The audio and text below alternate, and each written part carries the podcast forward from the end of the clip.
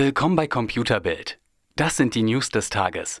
Facebook will zur Europawahl politische Werbung unterbinden, die man aus dem Ausland finanziert. Damit möchte das Unternehmen in den jeweiligen EU-Staaten eine ausländische Einflussnahme auf die Abstimmung verhindern. So lässt sich beispielsweise für einen Kandidaten aus Dänemark keine Wahlwerbung aus Italien, Russland oder den USA schalten.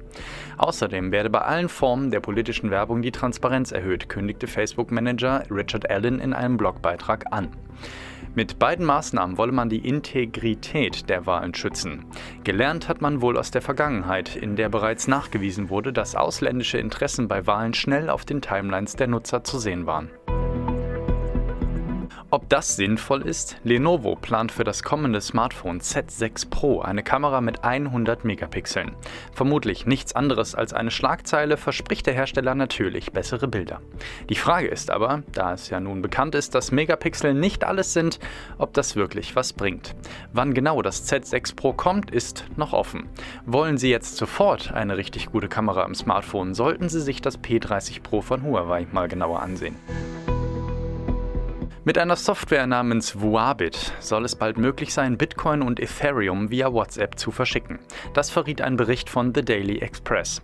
Vuabit ist eine Art virtuelle Geldbörse und soll es per Schnittstelle ermöglichen, Geld mit einfachen Textbefehlen von einem Nutzer zum anderen zu schicken.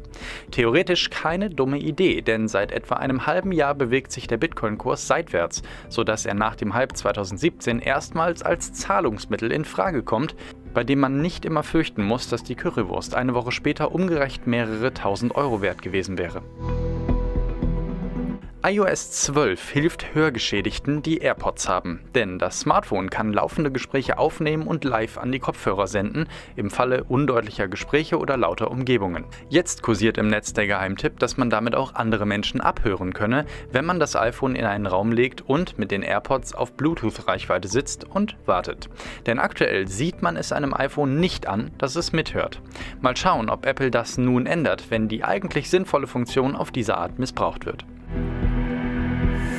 Wo wir gerade beim iPhone sind, 2019, genauer im September, soll das neue Gerät kommen. Eine Schemazeichnung zeigt nun, dass es wohl wirklich bei einer kassenartigen Kamera bleibt, die nochmal mehr Linsen bietet, als es aktuell beim XS Max der Fall ist. Ob es dabei bleibt, ist aber unklar. Bisher gibt es noch nicht viele spannende Gerüchte rund um das frische iPhone. Schade, denn die Konkurrenz hat dieses Jahr bereits ordentlich was vorgelegt.